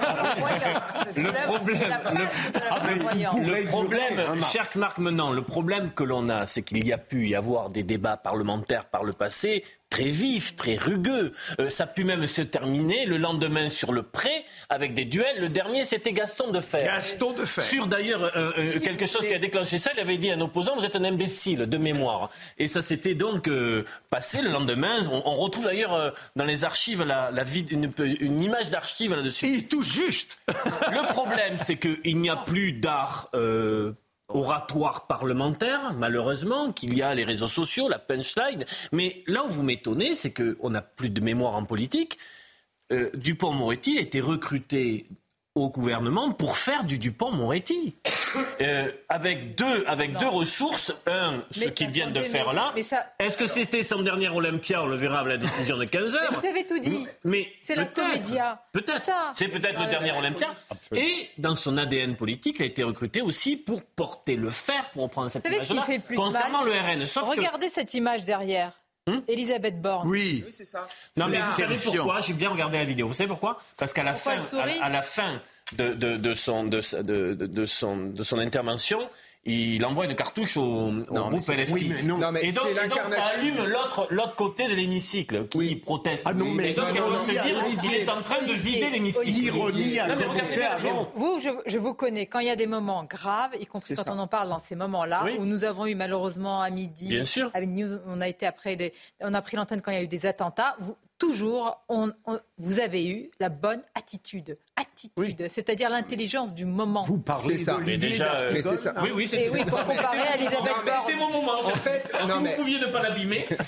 Non mais en fait, la, Sur la- le près-demain. Euh, la, la posture, la posture de Monsieur Dupont-Moretti et les ricanements de Madame Borne font que ces deux personnes appartiennent au vieux monde. Moi, ce qui me marque le plus, et ça Ah va bon peut-être parler à Marc, il est- c'est l'anachronisme en fait. C'est l'anachronisme. C'est-à-dire qu'on attend des réponses fermes de la part de M. Dupont-Moretti et tout de suite il accuse l'extrême droite, il accuse euh, le, le, Rassemblement national avec des choses qui ne sont plus à l'ordre du jour. Quand on dit qu'il y a euh, euh, des antisémites au sein du Rassemblement national, mais je tiens à m'excuser, mais qui était à la marche contre l'antisémitisme Pas Emmanuel Macron, mais les représentants du Rassemblement national. Donc à un moment qu'on attaque le Rassemblement national, je suis d'accord, mais qu'on se met un peu au goût du jour. Marine Le Pen a viré son père justement parce qu'il a eu des propos antisémites. Le Rassemblement national a fait tout un ménage euh, parmi leurs membres afin de virer les plus extrêmes. Donc à un moment, il faut être juste dans la Attendez, attendez, attendez, attendez, Elisabeth, s'il vous plaît, Elisabeth, pour être juste, parce que quand on rapporte des propos, je préfère les rapporter comme on l'a fait pour Dominique de Villepin, pour Jordan Bardella dans son entièreté. Voici ce qu'il a dit sur Europe 1. Éric Dupont-Moretti se comporte comme un chef de gang. Nous allons voir l'entièreté de la phrase. Et après, il dit un gouvernement qui érige le mensonge et la calomnie en méthode de gouvernement. Voilà. Est-ce que je peux dire qu'il y a un contentieux hein, entre Éric Dupond-Moretti et le RN, tout ce qui s'est passé à l'Assemblée nationale D'abord, juste un mot, je trouve ça assez amusant qu'on me dise que s'exprimer comme un chartier, c'est le vieux monde. Parce que, pardon, je ne sache pas que le langage des jeunes générations ou des nouveaux députés ou des jeunes ministres soit... Euh, c'était le fait d'accuser l'extrême droite de manière systématique. Voilà. Ben oui, mais c'était pas. c'était sur le fond, sur le fond. Sur le fond. Sur le, ça, vous disiez ça. D'accord. Allez, euh, s'il vous sur plaît, le fond, on et va- par ailleurs, vous pouvez pas dire que les gens qui n'étaient pas à la marge du 12. euh, euh, Elisabeth, on va vous laisser discuter avec euh, Kevin tout seul. Euh, on va poursuivre pour les milliers de gens qui nous regardent de l'importance du choix des mots. hein. et je vais tous vous interroger en commençant par Marc Menant. Parce que les défilés des membres d'ultra-droite deviennent le sujet principal. Alors évidemment, il faut les condamner. Depuis le début, je dis il faut les condamner sans aucune ambiguïté. Mais la question est de savoir c'est une menace, mais est-ce la menace la plus importante dans notre pays? On a quand même le droit de poser cette question. Et j'ai entendu Marion Maréchal euh, dans une, autre radio qu'Europe 1, euh, les qualifier de zozo. Qu'est-ce que vous en pensez, Marc Maintenant, parce que zozo, on se dit, bon, c'est un peu les pieds nickelés. Non. Euh, non, Oui, non, voilà, pas- il n'y a c'est- pas que vous qui avez dit ça, c'est crois Marion Maréchal. qu'elle avait dit giga droite. moi. Non mais Zozo, Zozo c'est gentil. Un Zozo, c'est c'est un doux, un doux abruti, un garçon qui fait de mal à personne. Il a un excentrique dans ses comportements. Là, c'est autre chose. C'est-à-dire qu'on est avec euh, des enragés, des fanatiques, des personnages qui représentent ce que l'on ne voudrait plus jamais voir. Et c'est là, euh, j'aime bien quand vous faites la distinction, parce que c'est ultra-droite, et aujourd'hui, subtilement, on essaie de grouper cette ultra-droite avec l'extrême droite. L'ultra-droite, on la campe, on la repère. Tout de suite, on voit ce qu'elle est. Or, l'extrême droite, on ne sait plus ce qu'elle est. Qu'est-ce que l'extrême droite? L'extrême droite, c'est quelqu'un qui est contre la partition, c'est quelqu'un qui est contre le néo-féminisme, c'est quelqu'un qui défend la langue française qui est contre l'inclusion, la langue inclusive. C'est quelqu'un qui est quoi. pour l'assimilation. C'est nous. Bon, et moi, de Beaucoup de Français, surtout. mais, mais bien Oui, évidemment. C'est quelqu'un qui dit que Jean-Marie Le Pen était antisémite. Oui, mais bien, bien évidemment, pourquoi pas Mais bien évidemment, euh, il y a des choses qui peuvent euh, Il a été apparaître, condamné euh, pour. Hein. Bah oui, oui. vo- Voilà, mais, mais je, je vois Mais pas. s'il vous plaît, Non, c'était une 30 ans après, Olivier d'Artigol, 30 ans après, Oui, oui, oui, je sais bien. voilà. Ah mais Et aujourd'hui, bien sûr qu'il faut condamner. Est-ce que c'est la menace principale Alors là-dessus, pays? cher, cher Sonia, Oui. parce que là-dessus, sur. Ah. Bon, il y en a qui disent zozo, imbécile, des gars. Bon, je pense que c'est une menace. Oui. sérieuse. Et je m'en remets aux spécialistes de la sécurité dans notre pays. Euh, le parquet antiterroriste dit 12 attentats depuis 2017 déjoués qui venaient des rangs de l'ultra-droite. Et j'ai souvenir, en juillet dernier, dans le journal Le Monde, du directeur de la DGSI qui indiquait que après la menace islamiste, la menace d'ultra-droite était Voilà. celle qui était la, la plus constituée. C'est- horrible. Vous savez, dis, on en est amené, simplement des on en est amené à rappeler le bilan terrible dans notre pays, Bien sûr. terrible, des attentats islamistes. Et Alors- donc la première menace. Oui, je l'ai dit. Ah oui, vous, oui. Non, mais- Mais je parle oui. du monde. Vous allez tous vous exprimer. Ah. Après les titres non, mais de Michael. Allez-y, je vous en Après Non, non, les- mais- Je répondrai à avons- après. Après les titres de Michael. Les consommateurs font naître le trafic de drogue. Les mots de Gérald Darmanin hier à l'Assemblée nationale. Le ministre de l'Intérieur précise que l'État se doit d'être intraitable avec eux, mais aussi avec les trafiquants. La CRS 81 déployée en urgence à Nice, elle intervient suite à une fusillade qui a fait deux blessés graves dans le quartier des Moulins lundi soir. Des armes et de la drogue ont été saisies. Une centaine de policiers quadrillent désormais la zone, dont près de 60 qui appartiennent à la CRS 81. Et puis la Finlande va fermer son dernier poste frontalier encore ouvert avec la Russie. Helsinki accuse Moscou d'orchestrer une attaque hybride en envoyant des migrants sans papier à la frontière depuis début août. Près de 1000 demandeurs d'asile s'y sont présentés. Voilà, Marion Maréchal a évoqué ce matin des oiseaux. Ce sont des oiseaux qui manifestent, je le rappelle, hein, au cri de On est chez nous, d'Islam euh, dehors. Alors il est vrai que quand il y a une forme, certains disent occupation du territoire, non, quand ils sont allés euh, justement, je ne sais pas dans quel objectif, mais manifestement pas pour envoyer des fleurs dans le quartier, eh bien, euh, ils en sont sortis très rapidement puisque l'un d'entre eux a été agressé. Donc voilà ce qui s'est passé aussi. Maintenant, comment les qualifier, même juridiquement, je vais dire. Moi, je trouve que ce sont des manifestants de l'ultra-droite. Et ce ne sont absolument pas des oiseaux. Et il est légitime de les avoir condamnés, même si je considère que leur condamnation est trop sévère euh, par rapport à beaucoup des prévenus qui n'avaient jamais été condamnés avant. Quand on voit euh, les sanctions pour Sainte-Soline, on ne peut s'empêcher de trouver qu'il y a une forme de disparité. Sainte-Soline, 6 à 12 mois avec sursis. Voilà. Mais le deuxième élément, Sonia, si vous le permettez, très vite, ce sont d'autant moins des oiseaux que leur manifestation est en train de répondre à une impuissance régalienne. Au fond, de manière délétère, peut-être perverse, ils agissent parce qu'ils ont l'impression, voire la certitude, que notre État régalien ne fonctionne plus. Et moi, je ne suis pas loin de mais penser. Moi, ce qui m'effraie, c'est qu'une fois qu'on a condamné et que la justice intervient, ce qui m'effraie, c'est qu'on c'est un sujet de diversion maintenant. Bah, on, va pas, on en parle, c'est important. On peut parler de des deux, de Crépol et de cette. Mais tout à fait, mais quand certains ne parlent que de l'un ou de l'autre, ah, oui. oui. je, pense qu'ici, ah, on bah, essaye. Crépol, c'est plus grave que ça. si on fait le rapport, si vous voulez, entre le militant euh, d'ultra-droite et le nombre de signes de temps de parole euh, consacrés par les éditorialistes à ce militant et celui qu'il consacre les mêmes aux djihadistes, à l'islamistes d'atmosphère, etc. Si vous voulez, euh, je crois qu'on est juste en train de faire une diversion. Maintenant, je voudrais vous dire pourquoi moi je continue à les appeler des oiseaux, mais pas tous. Il y a des militants identitaires avec qui j'ai pu parler. Je veux dire, je n'ai pas la même conception que de la France, mais ceux avec qui j'ai pu parler me disaient que non, ils n'avaient pas une conception ethnique de l'identité française ceux avec qui j'ai pu parler. Là, pourquoi je dis des oiseaux D'abord, parce que, si vous voulez, comme, excusez-moi, leur démonstration de force, pour l'instant, a surtout abouti à montrer leur faiblesse. Mais parce qu'il y avait les, forces de l'ordre. Olivier, s'il te plaît. Qui ont été blessés. Sans les forces de l'ordre, ça donne quoi Je veux finir. Je veux finir. Il a raison. Me. Hein, non, mais je voudrais finir. Oui. Merci. Il a raison.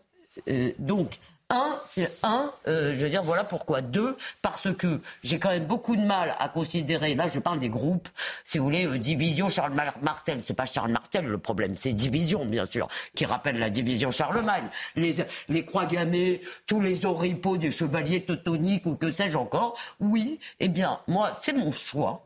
Je préfère, si vous voulez, voir d'abord le ridicule, si vous voulez, c'est pas ces gens qui vont sauver la France. Et troisièmement, les Français se tiennent. Pourquoi? Ils sont agressés comme blancs mais ils refusent de se définir comme blancs. Et ça, c'est très important. C'est pour ça qu'ils ne confient pas la défense de leur identité à ces ultra-droitards. Et je pense que Marion Maréchal et les autres ont tort de ne pas dire clairement ce n'est pas notre cam. Nous n'avons rien à voir avec ces gens-là. Alors, euh, pour être honnête, Jordan Bardella l'a dit. Il l'a dit. Jordan Bardella. Et simplement, euh, sur les deux France, c'est Éric Dupont-Moretti qui dit parlant du RN, qu'ils opposent. Mais c'est ça ce qui me choque. Il dit la France de Crépole, blanche et catholique, à la France des cités, de Mouloud, de Mohamed et de... Mais déjà, c'est terrible, parce que c'est quoi la France catholique? Il n'y a pas de France catholique.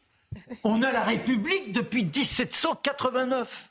Les droits de l'homme, c'est pas la France catholique, c'est la France de 1789. C'est-à-dire qu'on a une France républicaine, une France anticléricale, qui s'est battue non pas contre la religion pour l'abolir, faire en sorte que la religion ne soit plus coercitive, ne soit plus celle qui soit la, force de nos consciences. Donc c'est ça qui a abouti à la laïcité. Vous comme moi, nous sommes entichés de la laïcité. C'est ce qui fait notre originalité. Et là, c'est là où il y a une perversion dans les propos. On essaie d'oublier ce, cette montée qui se manifeste. Elisabeth a raison. Cette atmosphère, cette visualisation de gens qui refusent de pouvoir entrer dans notre société, de l'embrasser, de l'embraser, de vivre en citoyen, en citoyenne. elles ne veulent pas être citoyennes. Elles sont avec des oripeaux qui sont des oripeaux infamants pour elles qu'elles revendiquent comme une liberté. C'est inadmissible, c'est intolérable. Et Moretti, eh bien, essaie de justifier cela. Vous vous rendez compte où on en est? Courte pause. après cela, c'est très rare de, créer le silence. il aurait été un formidable avocat général. Non, mais c'est vrai. En fait, il faut donner l'envie d'être français aussi. Parce que ça, ne se décrète pas. L'envie d'embrasser quelque chose. Et puis, ce que j'aime bien avec Marc, il ne se préoccupe pas de la longueur. Il parle. Merci. À tout de suite. À tout de suite. Merci d'être avec nous. Marc Monand, restez. Mm. Vous aimez l'histoire, vous êtes euh, porté par les grands destins, vous avez envie d'entendre un formidable conteur que vous retrouvez tous les soirs à 19h avec Christine Kelly qui nous l'a gentiment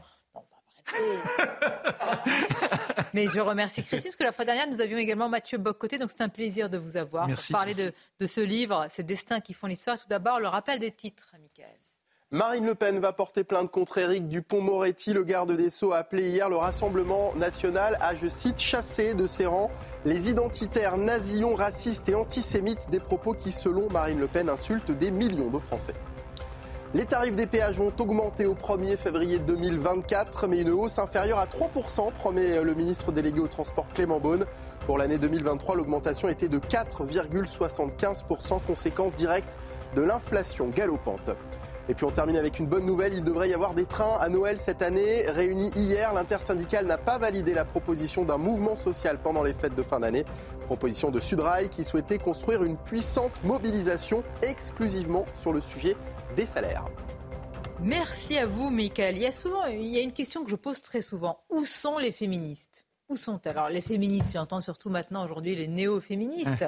Mais où sont-elles? Je voudrais qu'on écoute l'interpellation euh, de la députée Caroline Yadan sur le silence, l'absence, le vide des néo-féministes sur les viols, les mutilations, les exactions commises par les terroristes du Hamas. Et on va écouter aussi la réponse de la ministre. Alors, qui est, en quelques mots, Bérangère Couillard? Elle est ministre en charge de l'égalité femmes-hommes.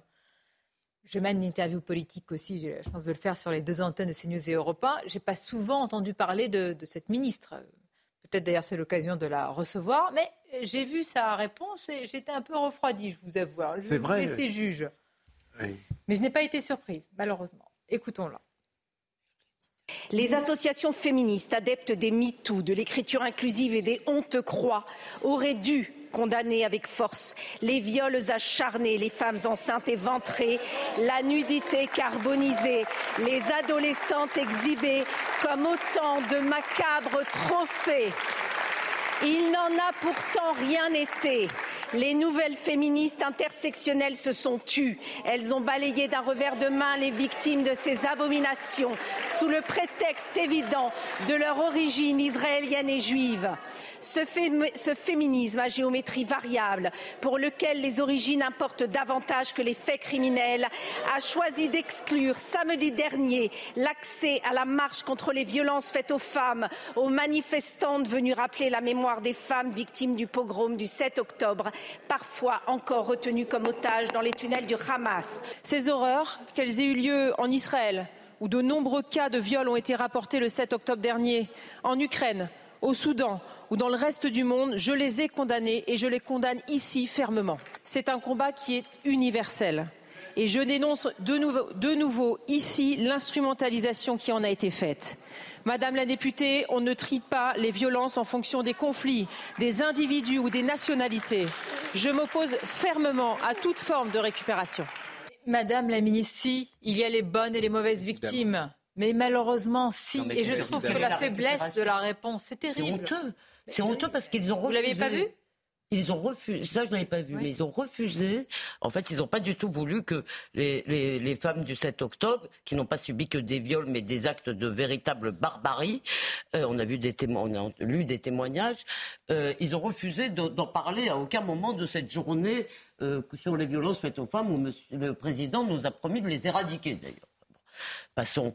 Euh, et, et, donc, Madame Couillard a préféré regarder ailleurs. Et maintenant, elle accuse Madame Yadan qui, fait partie, c'est la majorité, hein, de Madame Yada. Elle l'accuse de récupération parce qu'elle a voulu aller à cette manifestation dire, de, euh, où il y avait soi-disant non mais... mais vous avez écouté le machouillis en plus, c'est une banalité son propos, c'est indigent, il n'y a pas de relief. Quand on est confronté à des drames aussi épouvantables, que l'on est interpellé, on a le minimum, je dirais, d'impulsivité pour se dresser et dire voilà quelle est ma position. On sort d'un pré-mâché, d'un pré-établi. N'importe quel couillon d'une première année d'école de communication aurait sorti ses propos. C'est lamentable. je suis d'accord. Le, le, problème reste quand même ces associations féministes biberonnées au wokisme qui considéreraient enfin c'est ce que je comprends, que le sort d'une femme juive serait moins important que le, sort d'une non-juive. En tout cas, on peut s'interroger. Et c'est pareil sur les associations LGBT. Qui défend les homosexuels de Gaza? Il faut savoir, il faut connaître le sort des homosexuels à Gaza, qui se font défenestrer, qui se font torturer, et pour vivre son homosexuel, euh, leur homosexualité, les homosexuels de Gaza vont en Israël, vont dans une démocratie. Où sont ces associations LGBT où sont et où sont les néo-féministes? Elles devraient être en boucle depuis des mois, des années, pour soutenir aussi les femmes iraniennes. Mais rien, ou presque, parce que je ne veux pas être essentialisée. Certaines, je Sur le vois. Sur les femmes iraniennes, mais vous avez raison. Quand on voit ce qu'elles supportent, quand on voit que vous avez cette prix Nobel qui est toujours enfermée, eh où sont-elles? Comment ne se dresse-t-elle point?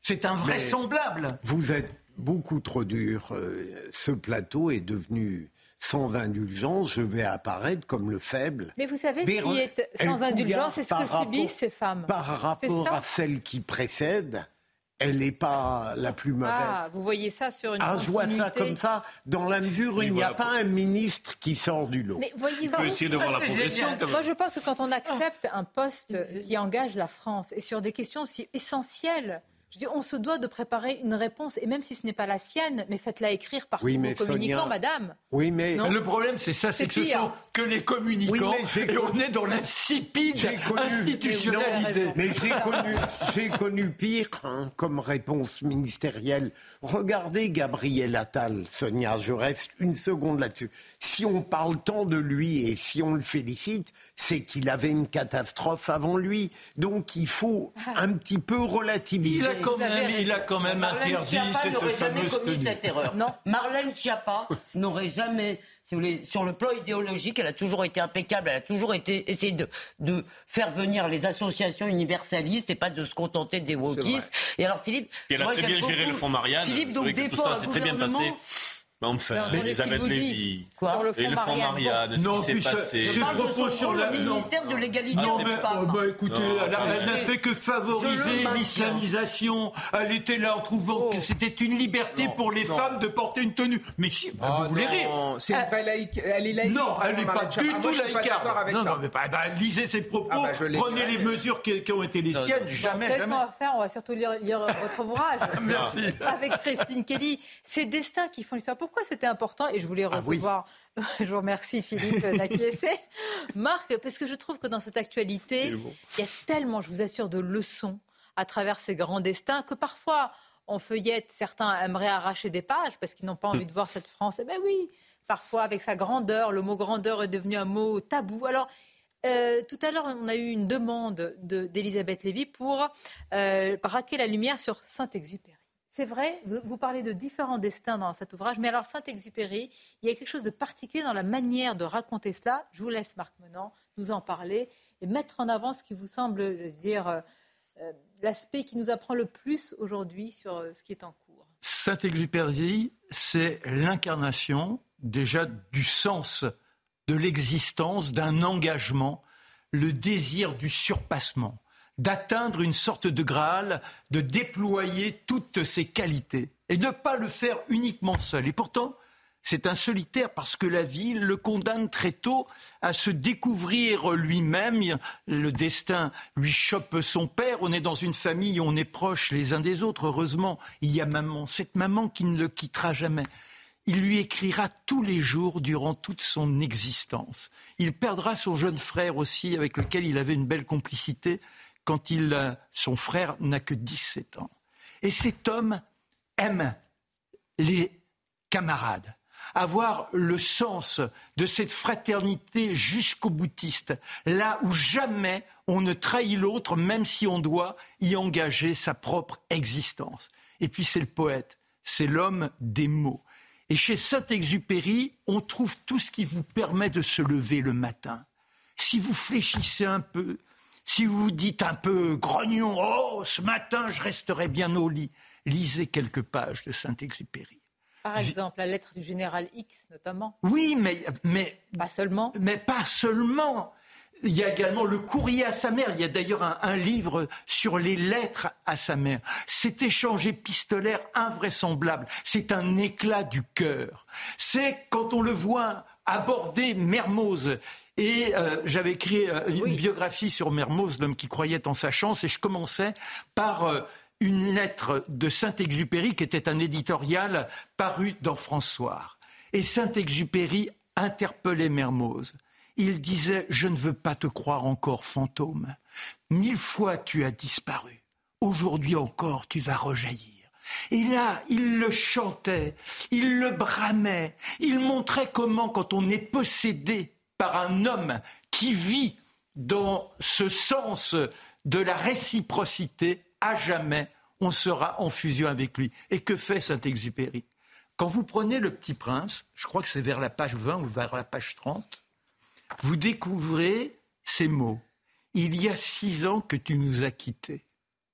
Et où est-il quand il écrit ça? Il est à New York, tel que je raconte dans le livre avec Christine, il vient de dessiner sur la table, en attendant son éditeur, un petit personnage. Et cette tête tout en touffe, il la griffonne depuis six ans, depuis que Mermoz a disparu dans l'Atlantique. Et il rend hommage à ce Mermoz qui le hante, ce Mermoz qui est le petit prince. Personne ne l'a jamais fait rejaillir, et pourtant, j'ai trouvé nombre d'indices qui ne peuvent que certifier à la fois cette grandeur d'âme qui emportait ces hommes qui représente la France, une France étonnante, une France de la conquête, mais pas la conquête militaire, non, la conquête de l'utopie. mais justement, moi j'ai une question malheureuse pour vous, pardon.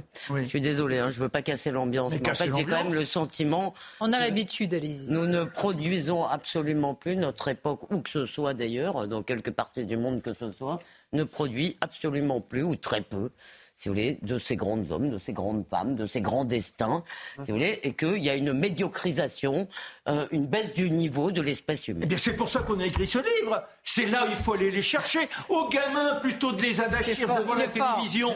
Moi, Mais c'est pas vrai, ça. Mais non, il y, a, il y a quelques années, en 1978, eh oui, j'ai quelques, hein, j'ai quelques rides, ça se voit bien. On m'avait demandé de venir sur TF1 alors que j'étais sur Antenne 2, service des sports. On m'a dit faites une émission pour les enfants. Je dis, mais il y a des enfants qui regardent la télévision le mercredi après-midi. On dit, oui, oui, oui. Une émission s'appelle.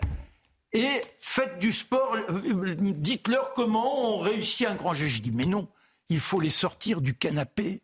Et j'ai inventé le commentaire dans l'action. J'ai multiplié toutes les actions possibles, inimaginables. Là, on se sort les triples. Là, on sent le poids de l'existence. Là, on se dit, mais oui, quelle chance nous avons et j'ai sauté en parachute, j'étais jusqu'à réaliser mon rêve de gamin, courir les 24 heures du Mans, je les ai courus deux fois. Eh bien voilà ce que l'on trouve dans ce Mais vous êtes un personnage vous-même, Marc Menant. Oui. Mais c'est vrai, véritable. Mais je vous dis parfois, c'est pour ça que j'ai dit formidable conteur, la verbe, la verve, la conviction, l'éloquence, ah, euh, la flamboyance. Si vous mettez tout cela un petit peu dans une réponse, même si vous ne croyez pas, je le dis au ministre, à vos réponses, mais rien que ça, ça donne envie d'avoir envie. Vous auriez fait un magnifique professeur. souvenir d'une émission où Marc a parlé euh, d'Augustin Trébuchon, qui est le dernier poilu mort au front dix minutes avant euh, l'armistice.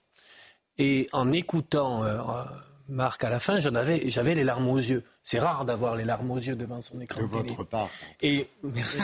Ça fait deux fois. Surtout quand on mais, a mais, le cœur. mais, mais par rapport à la crise d'imaginaire républicain, la crise, euh, ce qu'on peut proposer comme vision pour le pays, comme euh, grand, grand souffle, c'est vrai que le fait de revisiter certains moments et d'en parler comme le fait Marc, ce qui est un talent, c'est-à-dire on dire. peut, on, on ne peut pas tous le faire à l'identique. Mais pourquoi on peut pas tout... Vous avez raison, parce qu'il faut du talent. Mais il faut aussi euh, aller contre la doxa dominante, qui criminalise la nostalgie aussi. Il suffit de faire référence à certains grands dessins Regardez le succès Vous populaire, il semblerait sur euh, Napoléon dans les salles. Mais je suis d'accord avec vous, c'est- contre c'est- la France. Alors que le livre, le, le film a été. euh, Mais c'est là où on voit qu'on a tous besoin de ça. Mais évidemment. Parce que sinon, on est quoi? On est des survivants, mais dans le. Dans, dans- Des consommateurs. en un seul mot, Des que consommateurs. Nous devrions être Ah non. Marc, mais-. Marc, que des disait consommateurs, Saint-Exupéry des Non. consommateurs. Que disait consommateurs. Saint-Exupéry qui voulait justement retrouver ce chant grégorien euh, Comment disait-il? Il fallait ce- que ce chant grégorien pleuve justement sur les hommes. Moi, je suis pas un homme de citation. J'aime les prendre. J'aime les prendre. Ah, mais j'aime bien celle-là, parce oui, que non, non, mais- retrouver ce- mais, ce chant Ce qui est grégorien extraordinaire, mais,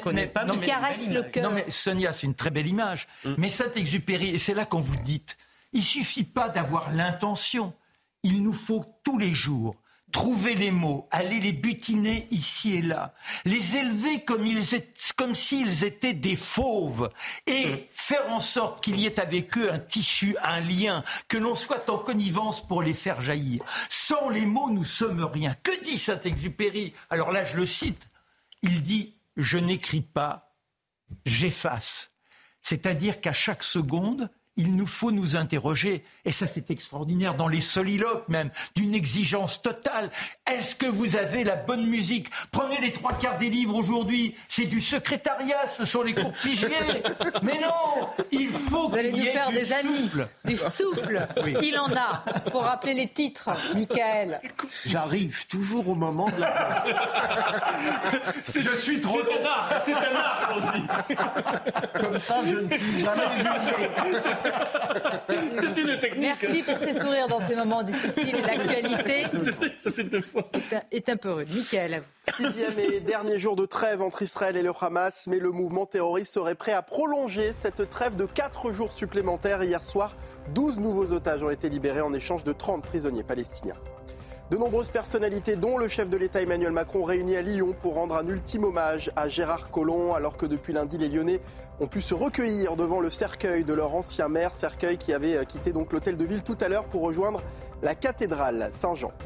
Et puis les dés sont jetés après une campagne express et un dossier monté en quelques semaines. La France va savoir d'ici ce soir si elle a convaincu le CIO de rester en lice pour organiser les Jeux Olympiques d'hiver en 2030. Un pari osé alors que la capitale accueille les Jeux Olympiques d'été dans moins de 8 mois. Trouvez la citation parce que je n'aime pas quand même. Voici ce que dit Saint-Exupéry. Au fond, il n'existe qu'un seul et unique problème sur Terre. Comment redonner à l'humanité un sens spirituel? Comment susciter une inquiétude de l'esprit? Il est nécessaire que l'humanité soit irriguée par le haut et que descende sur elle quelque chose comme un chant grégorien. On ne peut plus continuer à vivre en ne s'occupant que de frigidaire, de politique, de bilan budgétaire de mots croisés. On ne peut plus progresser de la sorte. Voilà, mais c'est.